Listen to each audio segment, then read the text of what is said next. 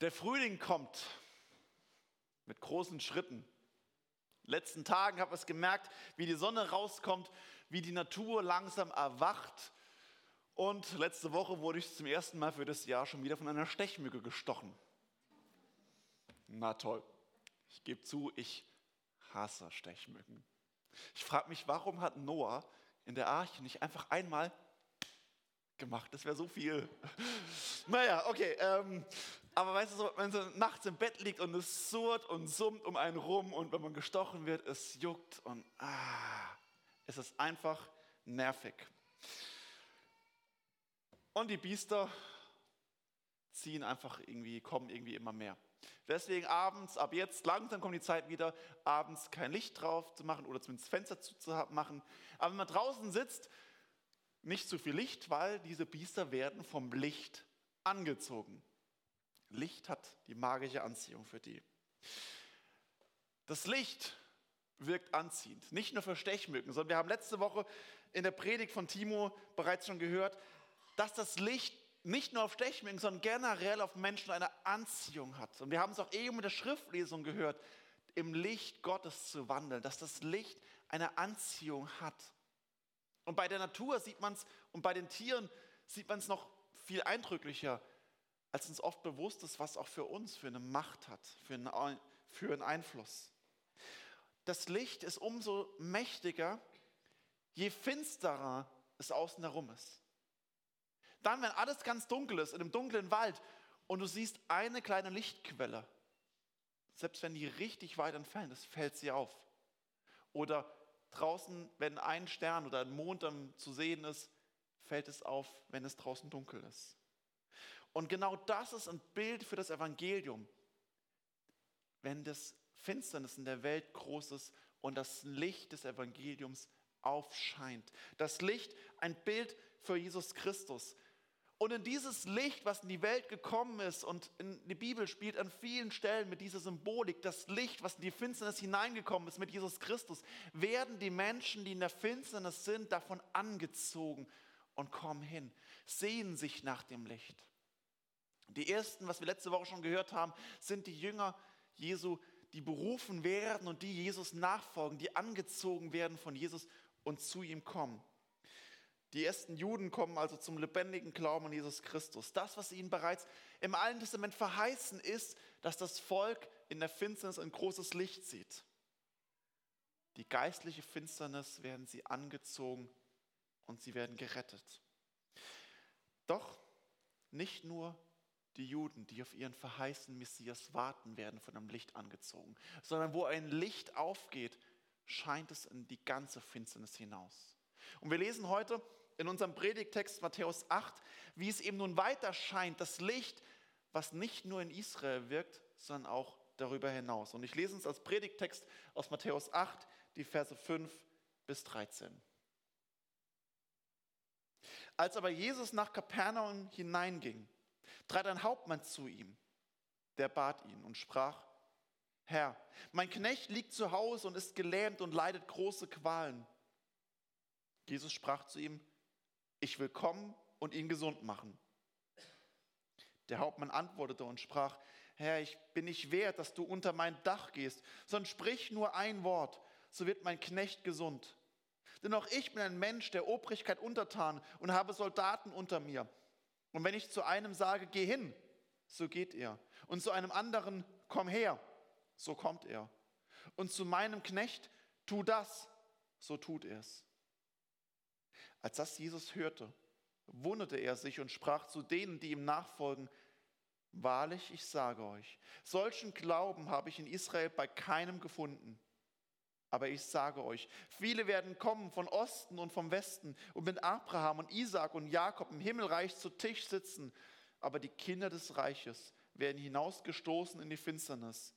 Da wird sein Heulen und Zähne klappern. Und Jesus sprach zu dem Hauptmann, geh hin, dir geschehe, wie du geglaubt hast. Und sein Knecht wurde gesund zu derselben Stunde.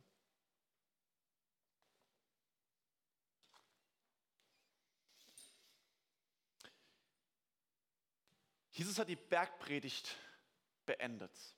In unserer Predigtreihe gehen wir durch das Matthäus-Evangelium, aber wir haben zugegebenermaßen die Bergpredigt übersprungen. Das wäre Platz für eine eigene Predigtreihe.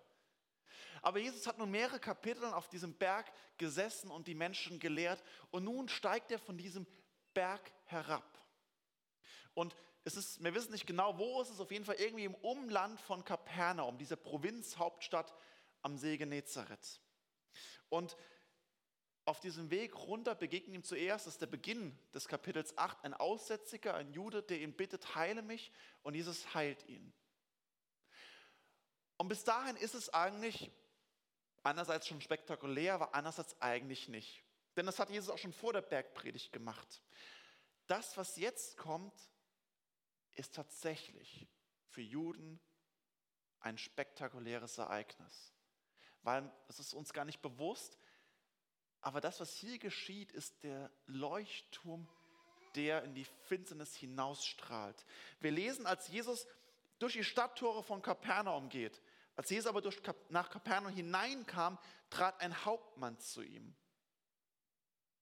Dass Juden zu Jesus gehen, ist noch nachvollziehbar. Auch wenn er ganz anders ist wie die Pharisäer und die Schriftgelehrten. Und trotzdem hat Jesus Züge eines jüdischen Rabbis. Er beruft Jünger, er schart Menschen um sich, er lehrt sie, er lehrt sie das Gesetz, das Mose und die Propheten, er spricht mit ihnen über, über Gottes Willen. Und dass er auch noch Wunder tut, sprengt definitiv diesen Rahmen. Und trotzdem passt es irgendwie in das, was Juden erwartet haben. Und die Vorstellung, so muss doch der Messias sein, der, der kommen wird. Und Jesus ist so ein bisschen Rabbi, ein bisschen Prophet und die Juden merken, das ist schon irgendwie anders und doch können sie was damit anfangen. Nun aber kommt ein Hauptmann, ein Soldat. Und die Juden hatten keine Soldaten in der Zeit. Er ist ein, weil sie waren besetztes Gebiet. Er ist ein Oberbefehlshaber über eine Hundertschaft. Wir wissen es nicht genau, ob er ein Römer ist, so wird er oft genannt, dass er eigentlich Römer ist. Wahrscheinlich ist es eher ein Soldat des Königs Herodes Antipas, also aus dem Gebiet des heutigen Syrien. Egal, ob er es Römer ist oder aus Syrien ist, auf jeden Fall, er ist ein Nicht-Jude. Und das ist das Entscheidende hier dran. Und das ist das Spektakuläre. Ein Nicht-Jude kommt zu Jesus. Ein Nicht-Jude wird angezogen von dem Licht. Das scheint in der Finsternis. Und es erfüllt sich das, was im ersten Vers des Matthäus-Evangeliums Matthäus schon aufgebaut hat. Das wo Matthäus vom ersten bis zum letzten Vers aufbaut als die große, der große Rahmen der Geschichte Jesu, dass das Evangelium in diese Welt gekommen ist zu Juden und der ganzen Welt. Matthäus hat er gestartet. Für die, die regelmäßig im Gottesdienst sind oder die Predigen bei Spotify nachhören, werden sich daran vielleicht erinnern, dass Matthäus gestartet ist mit dieses das Buch von der Geschichte Jesu Christi, des Sohnes Davids, des Sohnes Abrahams. Also, dass Jesus in der Tradition des Abraham drinsteht, der gesegnet wird, aber die Verheißung hat, in dir sollen gesegnet werden alle Geschlechter auf Erden. Dass das Evangelium also in diese Welt hineinkommt und eine Ausstrahlung hat in die gesamte Welt. Dazu ist Abraham berufen worden und das ist auch der Auftrag Jesu und es erfüllt sich hier zum ersten Mal, dass die Völker von Jesus hören, dass die Völker kommen und angezogen werden vom Licht. Denn dort, wo ein mächtiges Licht, dort, wo ein Leuchtturm in der Finsternis scheint, dort werden wir aufmerksam, wenn wir in der Finsternis sind. Das Licht des Evangeliums richtet sich eben nicht nur an das Volk Gottes. Das Licht des Evangeliums ist nicht nur für Juden da, sondern es richtet sich an alle Menschen zu allen Zeiten, zu dir, im Jahr 2022 im Wiesental zu den Menschen auf dem Dinkelberg und Markgräflerland. Der Hauptmann selbst wird angezogen von diesem Licht. Aber dabei ist er nicht mal selbst in einer Notsituation, sondern er sagt halt, mein Knecht ist gelähmt und leidet große Schmerzen. Auch das zeigt darauf hin, dass das, wenn wir heute, wenn wir Knecht oder wenn wir eigentlich wörtlich Sklave lesen, haben wir eine andere Assoziation. Wir denken eher an die Baumwollfelder in Nordamerika. Das ist in der Antike ganz anders gewesen. Es war für ihn ein wertvoller Mitarbeiter, ein wichtiger Mitarbeiter, der ihm lieb war, um dem er auch gekämpft hat. Er sagt, er leidet ist gelebt und hat große Schmerzen. Er liegt ihm am Herzen. Was genau er hat, lässt sich per Ferndiagnose nicht mehr ganz klären. Auf jeden Fall wahrscheinlich eine Krankheit eben, die zu Lähmungserscheinungen und zugleich Entzündungssymptomen führt. Ähm, ja, was auch immer. Aber auf jeden Fall war es ziemlich heftig. Im Paralleltext dazu aus Lukas, der die gleiche Geschichte auch aufschreibt als Paralleltext, ergänzte noch, dass er dem Tode nahe war. Also er liegt, hat fürchterliche Schmerzen, kann sich nicht bewegen aufgrund von Krankheit oder Schmerzen und er liegt zugleich im Sterben. Der Hauptmann, sein Chef und zugleich sein Freund hat genug Geld. Und er hat mit Sicherheit die besten Kontakte in der ganzen Gegend. Er kann zu den Ärzten gehen, er kann sich die besten Ärzte herrufen. Und es stellt sich für ihn die Frage, wohin gehe ich? Wohin gehe ich? Wo gibt es Hoffnung? Wo gibt es Halt? Wo gibt es Heilung? Wo ist das Licht? Wo ist das Licht? Und er ist auf der Suche danach. Eine Stechmücke hat grundsätzlich zwei Möglichkeiten. Entweder sie fliegt dem Geruch nach und landet im dümmsten Fall beim Kuhfladen, oder sie fliegt dem Licht nach und piekst einen von uns. Eine nervige Stechmücke hat diese beiden Möglichkeiten. Kuhfladen oder Licht. Im Grunde sind wir genauso täglich in dieser Frage, in dieser Herausforderung. Wo gehe ich hin? Wo fliege ich hin? Zum Kuhfladen oder zum Licht? Und natürlich würde mir sagen, ja natürlich zum Licht, wer will denn schon in den Kuhfladen begegnen, reintreten, was auch immer. Aber ist es wirklich so?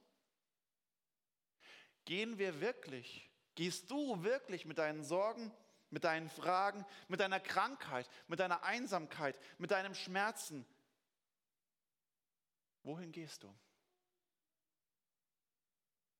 Wohin gehst du ganz praktisch, tagtäglich, mit den Dingen, die sich in dein Herz reinfressen, die deine Gedanken benebeln, die dich gefangen nehmen? Wohin gehst du?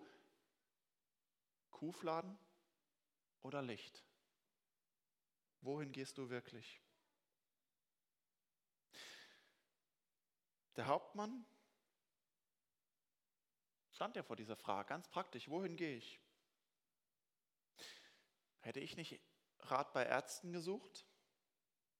Wäre ich nicht zur nächsten Apotheke gegangen, ins Militärkrankenhaus? Mit meinen Kontakten, mit meinem Wissen, mit meinen Möglichkeiten darauf gebaut, nach Lösungen zu suchen? Suchen wir nicht doch immer wieder die Möglichkeiten, die wir haben und denken, ah, wie kann ich das irgendwie doch hinbekommen? und ich bleibe bei mir und ich denke von dem, was ich kann, was ich bin, was ich habe und ich versuche Antworten zu finden.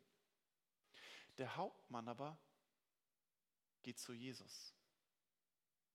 Er öffnet seine Augen und er erkennt seine eigene Finsternis. Die Finsternis, in der er selbst drinsteht, die Finsternis, die uns umgibt und er merkt, hier ist es dunkel. Ich brauche das Licht. Ich brauche existenziell das Licht, die Hoffnung, die Zuversicht. Und das, was er macht, ist, er sieht das Licht. Er sieht die Hoffnung, er sieht das Licht des Evangeliums in Jesus Christus und er weiß, dieses Licht ist das einzige wirkliche Licht. Keine billige Taschenlampe, die irgendwann, wenn die Batterie leer ist, wieder verlöscht, sondern das einzige Licht, was wirklich scheint und leuchtet in dieser Welt. Das ist wirklich der einzige Leuchtturm, an dem ich mich orientieren kann, wo es Hoffnung gibt. Und zu diesem Licht flieht er. Wohin fließt du? Wohin fließt du? Wohin du fließt, hängt ganz stark mit dem zusammen, wem und wie du vertraust. Denn instinktiv stellt sich in jeder persönlichen Krise, bei jeder Zukunftsfrage, bei jeder Sorge immer die Frage, wem kann ich vertrauen? Wo finde ich wirkliche Hilfe? Wo werde ich nicht enttäuscht? Und die wird schwieriger, je häufiger wir als Menschen enttäuscht werden, je häufiger wir von Dingen dieser Welt oder von anderen Menschen enttäuscht sind, umso einsamer sind wir, umso mehr ziehen wir uns zurück, unser Herz wird hart und bitter. Und wir fragen, wem und wie kann ich denn wirklich Vertrauen lernen? Aber wie wir in Notsituationen reagieren, was wir tun, was wir dann tun, wenn ein Tsunami über uns hinwegfegt und uns alles offenbart und alles wegfegt, das offenbart, wo wir uns wirklich Halt davon versprechen. Das, wo wir uns festklammern, wenn alles wegschwimmt. Versicherung, Bankkonten, Ärzte, Familie, Freunde, woran halte ich mich fest?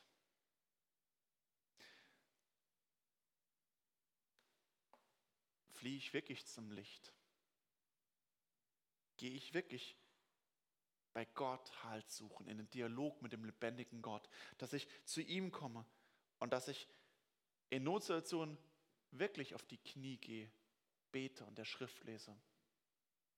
Es gibt ja dieses deutsche Sprichwort, Not lehrt beten. Aber ist es wirklich so? In den letzten zwei Jahren habe ich nicht das Gefühl, dass die ganze Welt plötzlich anfängt zu beten. Gut, vielleicht war die Not auch nicht groß genug. Aber ist es wirklich so? Fliehen wir wirklich zum Licht? Oder geht diese Welt und auch wir nicht doch viel häufiger in Richtung Kuhfladen tendieren. Auch hier ist der Hauptmann ein absolutes Vorbild für uns. Jesus spricht zu ihm, ich will kommen und ihn gesund machen. Halleluja! Jawohl, er kommt, sagt, mein, mein Knecht liegt gelähmt, kannst du kommen? Und Jesus sagt, ja, ich komme.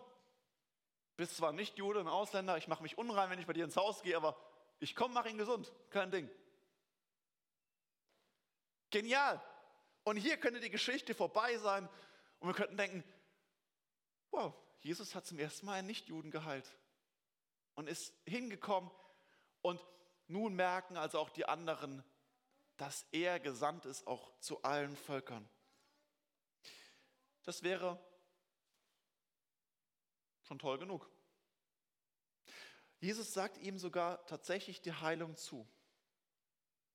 Jesus verheißt uns, wenn wir mit Sorgen beladen zu ihm kommen, wenn wir mühselig und beladen sind, wie es Matthäus 11 dann heißen wird, zu ihm kommen, wird er uns neue Kraft geben. Er wird uns stärken, er wird uns aufbauen.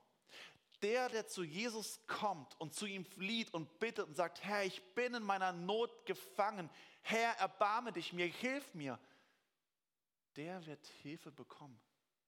Das ist die Verheißung der Heiligen Schrift. Wer zu Jesus flieht, wird nicht umsonst gekommen sein. Denn er geht zum Licht. Er geht zur Quelle des Lebens. Er geht zur Quelle der Hoffnung. Ja, Jesus kann deine Krankheit heilen. Er kann deine Einsamkeit heilen. Er kann die Sorgen, die du hast in deinem Leben, er kann deine sehnlichsten Herzenswünsche erfüllen. Er kann die Fragen beantworten, unter denen du leidest. Aber Jesus ist kein Wunschautomat. Bitte rein, Erfüllung raus. Das ist es eben nicht. Was Jesus möchte, ist, komm her zu mir. Komm in meine Gegenwart, komm zum Licht. Schickt nicht einfach von ferne so einen Brief und sagt, ich bräuchte hier mal kurz eine Erfüllung, sondern komm ins Licht und lebe im Licht. Lerne mich kennen, sagt Jesus. Lerne ihm zu vertrauen. Lerne ihn kennenzulernen und ihm nachzufolgen, mit ihm unterwegs zu sein. Stück für Stück dort auch zu lernen, was es bedeutet, Je mit Jesus in einer lebendigen Beziehung zu sein. Jede Not, jedes Leid, jede Frage, jede Sorge soll uns, wenn wir zum Licht fliehen, tiefer in die Begegnung und die Beziehung zum lebendigen Gott hinführen. Genau das ist die Absicht dass wir auch in jedem Not, in jeder Frage dem lebendigen Gott begegnen. Darauf kommt es an. Und wo wir zu ihm fliehen, dort werden wir es auch leben, erleben, dass er uns vielleicht tatsächlich auch heilt. Jesus heilt bis heute Menschen, auch auf spektakuläre Dinge. Und Jesus kann die Fragen, die Sorgen, die Ängste, die du hast, auch direkt lösen. Und dieses Vertrauen dürfen wir ihm haben und damit auch kommen. Manchmal heilt er uns direkt. Manchmal wendet er die Umstände. Manchmal erkennen wir aber auch den Sinn dahin, warum wir da drin sind. Und manchmal trägt er uns einfach nur durch das Leid hindurch. Und wir dürfen im Nachhinein erfahren, dass es auch der Sohn Gottes ist, der uns getragen, gestärkt hat, damit wir dieses Tal mit ihm durchschritten haben. Psalm 23, wo genau das ist, wenn ich durchs finstere Tal gehe, dort stärkst du mich und führst mich. Das heißt nicht, dass mir immer gut geht, aber es heißt, dass der Sohn Gottes immer da ist und mich führt und trägt und mich beschenkt und mit seinem Licht leuchtet. Der Hauptmann in der Begegnung mit Jesus hat verstanden, es geht ihm direkt um die Beziehung. Er hat das, woher auch immer, er wusste es, aber wenn ihr sagt, ich will kommen, ich will zu dir kommen, ich will bei dir sein, denn du bist zu mir gekommen, rufst mich her, ich komme zu dir. Und der Hauptmann hat genau das verstanden, dass es ihm um die Beziehung und die Begegnung mit Jesus geht. Und dann antwortet er eigentlich völlig überraschend. Ich Herr, ich bin nicht wert, dass du unter mein Dach gehst. Also Hauptmann, du hast Jesus gerade eben gerufen. Komm doch bitte her zu mir und heile meinen Knecht. Und ihr sagt, ja, ich komme. Und dann sagst du, äh, ich habe es doch nicht so ganz so gemeint. Ja, die Heilung will er natürlich trotzdem haben und würde sich trotzdem wünschen, dass sein Knecht geheilt wird. Aber er merkt in der Begegnung mit dem lebendigen Gott, in der Gegenwart Gottes, merkt er, wer er selbst ist. Er merkt, ich bin es nicht wert, dass du zu mir kommst.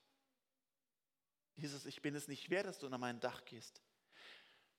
Auch wenn es mein tiefster Herzenswunsch ist, dass du meinen Knecht heilst, merkt er, du bist kein Wunschautomat. Ich kann mal wünschen und ich kriege eine Antwort, sondern er merkt, es geht um die Begegnung mit Gott. Und er merkt, wem er gegenübersteht, mit wem er es zu tun hat. Sind wir uns dessen bewusst, wenn wir im Gottesdienst sind, wenn wir in der Gegenwart des lebendigen Gottes, und der Altar soll das ausdrücken, die Gegenwart des lebendigen Gottes, das leuchtende Licht in der Finsternis, sind wir uns bewusst, wer er ist? Sind wir uns beim Liedersingen im Gottesdienst zu Hause, beim Worship hören bewusst, dass es nicht nur was ist, was meine Seele irgendwie gut tut, sondern dass ich in die Gegenwart des lebendigen Gottes bin? Bin ich mir bewusst, wenn ich die Schrift öffne, dass es der heilige Gottes, der Schöpfer des Universums, der das geschrieben hat und von dem dessen Worte hier sind? Bin ich mir bewusst, dass ich dem allmächtigen, heiligen Gott nahe komme. Wenn ich das vor Augen habe, ist völlig klar, ich komme hier nicht mit einem Forderungskatalog, sondern ich komme hier nur als Bittsteller zu Füßen des Thrones der Ewigkeit. Ja, Jesus liebt uns und er kommt ist in die Welt gekommen, um uns zu Kindern des lebendigen Gottes zu machen. Aber dieser lebendige Gott, auch wenn wir seine Kinder sind und sein dürfen, ist und bleibt in Ewigkeit der Heilige, der Allmächtige, der Anbetungswürdige, dem unser ganzes Leben und diese Welt gehört. Bin ich mir bewusst, dass ich mit einer solchen Haltung bete, in seine Gegenwart komme. Und das ist die Grundhaltung, das ist dieses Bewusstsein, was wir haben sollten, wenn wir beten, wenn wir Lieder singen, wenn wir ihn anbeten, wenn wir Lieder hören. Und dann, und das ist das Bewusstsein auch, was der, was der Hauptmann hat, ich bin es nicht wert, dass ich überhaupt bitte. Und dann legt er ein erstaunliches Bekenntnis ab. Ich würde sogar sagen, in der Vorbereitung die Woche, eines der erstaunlichsten Bekenntnisse der Bibel allgemein. Er sagt Gott, sondern sprich nur ein Wort, so wird mein Knecht gesund. Denn auch ich bin ein Mensch der Obrigkeit untertan und habe Soldaten unter mir. Und wenn ich zu dem einen sage, geh hin, so tut er es und so, so geht er. Und zu einem anderen sage, komm her, so kommt er. Und zu meinem Knecht, tu das, so tut er es. Das, was der Hauptmann beschreibt, ist erstmal für ihn ganz normale Realität. Er ist beim Militär, er ist Hauptmann. Und beim Militär ist es genau das streng hierarchisch organisiert. Es gibt keine Demokratie im Militär, sondern Befehl und Gehorsam. Er sagt halt, ich habe Leute über mir. Ich habe den General über mir, den Centurio. Ich habe meine, diejenigen, die über mir stehen und ich habe die anderen unter mir. Und das, was ich befehle, tun sie. So muss ein Militär funktionieren, sonst würde es nicht funktionieren. Doch er sagt, genau das bist doch du. Bei mir funktioniert es so, aber Jesus auch bei dir. Sprich nur ein Wort, so wird mein Knecht gesund. Sprich nur ein Wort. Nur ein Wort. Hast du dieses Vertrauen? Wir wissen nichts weiteres über diesen Hauptmann, aber er hat anscheinend die Bibel gut gekannt oder eine Ahnung davon gehabt. Denn im Psalm 33 steht, denn wenn er spricht, wenn der lebendige Gott spricht, so geschieht's. Wenn er gebietet, so steht's da. In diesem Psalm, Psalm 23, wird diese Allmacht des lebendigen Gottes angebetet und gesagt hat, er es ist, der wirkt, der handelt, der führt und dass Gott zu allem fähig ist. Und damit ist auch Bezug genommen zur Schöpfung, dass als Gott gesprochen hat, hat er ein Wort. Gott sprach, es werde Licht und das ward Licht. Gott spricht nur ein Wort. Oder wie es der Hebräerbrief später schreibt, durch den Glauben erkennen wir, dass die Welt durch Gottes Wort geschaffen ist, sodass alles, was man sieht, aus dem Nichts geworden ist. Die Schöpfung aus dem Nichts. Gott spricht und es geschieht. Er braucht nur ein Wort. Keine Zeitverzögerung, kein Stocken. Gott redet und es geschieht. Deswegen kann Jesus auch als er vor dem Grab von Lazarus steht, auch nur sagen, Lazarus, komm heraus. Komm heraus. Und es geschieht. Hätte er nicht Lazarus gesagt, sondern einfach nur gesagt, komm heraus, wären in diesem Moment wären alle Toten auferstanden. Diese Macht ist in seinen Worten drin. Deswegen ist es gut, dass er sagt, Lazarus, komm heraus. Das ist aber die Macht der Worte Jesu und es reicht ein einziges Wort von Jesus Christus. Sind wir uns dessen bewusst? die Schöpfermacht Gottes, die in seinem Leben wirkt. Der Hauptmann kommt zum Licht. Er erkennt die, das Licht und die Kraft des lebendigen Gottes. Er erkennt die Kraft, die Vollmacht, die im Evangelium drinsteckt. Er weiß, hier ist wirkliche Kraft, wirkliche Power. Und er vertraut dieser Kraft, diesem Licht. Vertraust du? Vertraust du, dass Jesus wirklich helfen kann? Vertraust du ihm so, dass wenn du ihn bittest, Jesus nur ein einziges Wort zu sprechen hat und müsste? Kommst du zu ihm auf Knien und sagst, Herr, sprich nur ein Wort? Hast du ein solches Vertrauen? Eine solche Vertrauensbeziehung? Und das führt nämlich einfach, wirft am Ende eine Frage auf. Glaubst du? Glaubst du? Glaubst du an Jesus Christus? Glaubst du an den Sohn des lebendigen Gottes? Glaubst du, dass er das Licht ist in der Finsternis? Glaubst du wie der Hauptmann, der Nichtjude? Im Hebräerbrief, wo wir es eben, Kapitel 11, Vers 3 war, beginnt mit der Aussage in Vers 1, es ist aber der Glaube eine feste Zuversicht auf das, was man hofft und an nicht Zweifeln an dem, was man nicht sieht. Glaube ist kein blindes Vertrauen, kein Sprung in die Ungewissheit, sondern ein Vertrauen, eine Zuversicht, weil man eine Ahnung von dem hat, wer und was das Licht ist. Weil man weiß, da ist jemand, die Quelle der Hoffnung, die Quelle des Lichts. Und ich glaube und vertraue an ihm und ich zweifle nicht an ihm, weil ich seine Kraft erlebt habe, weil ich weiß, er ist der lebendige Gott und ich komme zu ihm. Kein anonymer Automat, sondern die Beziehung zu ihm. Ihm zu kennen, zu wissen, er ist da und handelt. Jesus staunt über diese Aussage, diesen Glauben. Er ist der lebendige Gott. Der lebendige, treibende Gott kann nicht überrascht werden. Gott kennt alle Dinge und die Zukunft. Aber Jesus war gleichzeitig wahrer Gott und eben zur Zeit seiner, seines Lebens hier auch wahrer Mensch. Und der wahre Mensch, Jesu, kann überrascht werden. Und er wundert sich.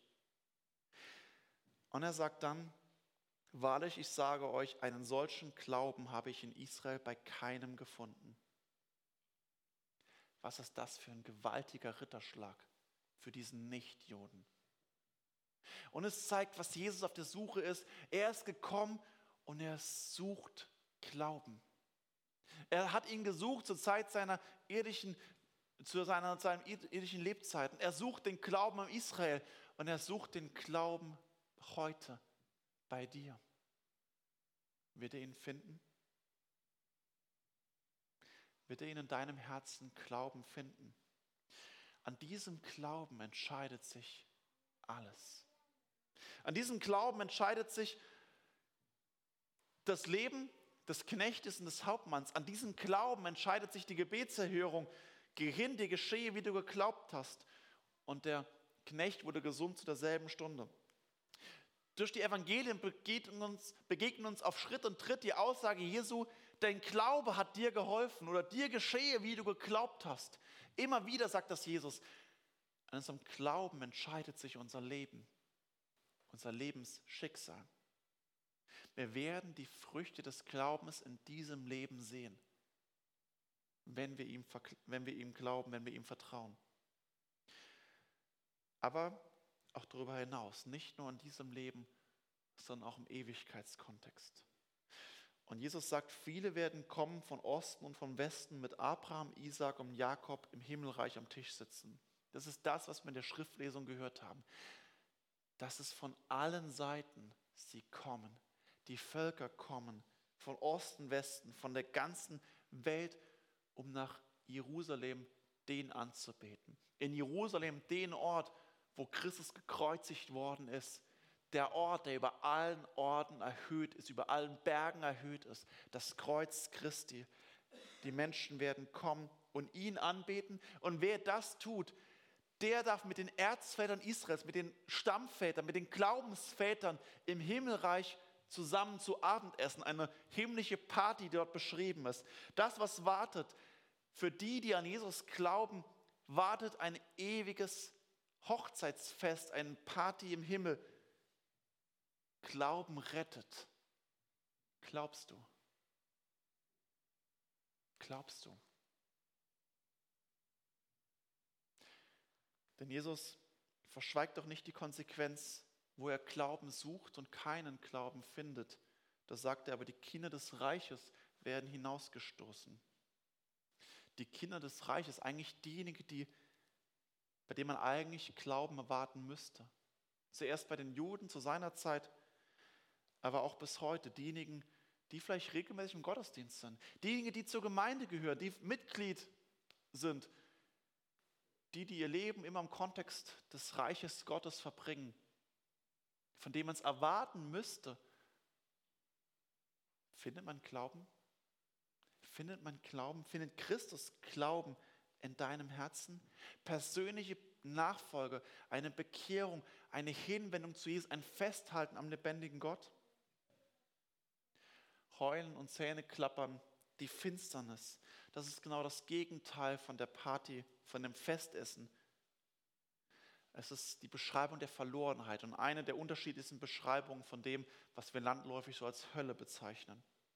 Weit weg von der Hoffnung, weit weg vom Fest, weit weg von der Gemeinschaft, weit weg vom Licht in der Finsternis, weit weg vom lebendigen Gott und seinen Kindern. Deswegen gilt die Frage an dich, glaubst du? Glaubst du? Vertraust du? Und wohin fließt du? Auf was verlässt du dich? auf unsere Fähigkeiten, unsere Dinge, die wir haben, unsere Möglichkeiten, das, was uns in dieser Welt Halt verspricht? Oder vertraust du auf den, der spricht und es geschieht? Der, der nur ein Wort sagen muss und der dein Leben und die Ewigkeit verändert. Das steckt in ihm drin, diese Kraft steckt in Jesus Christus. Und du bist eingeladen, flieh. Flieh zu dieser Kraft, zu diesem Licht. Flieh zu Jesus Christus.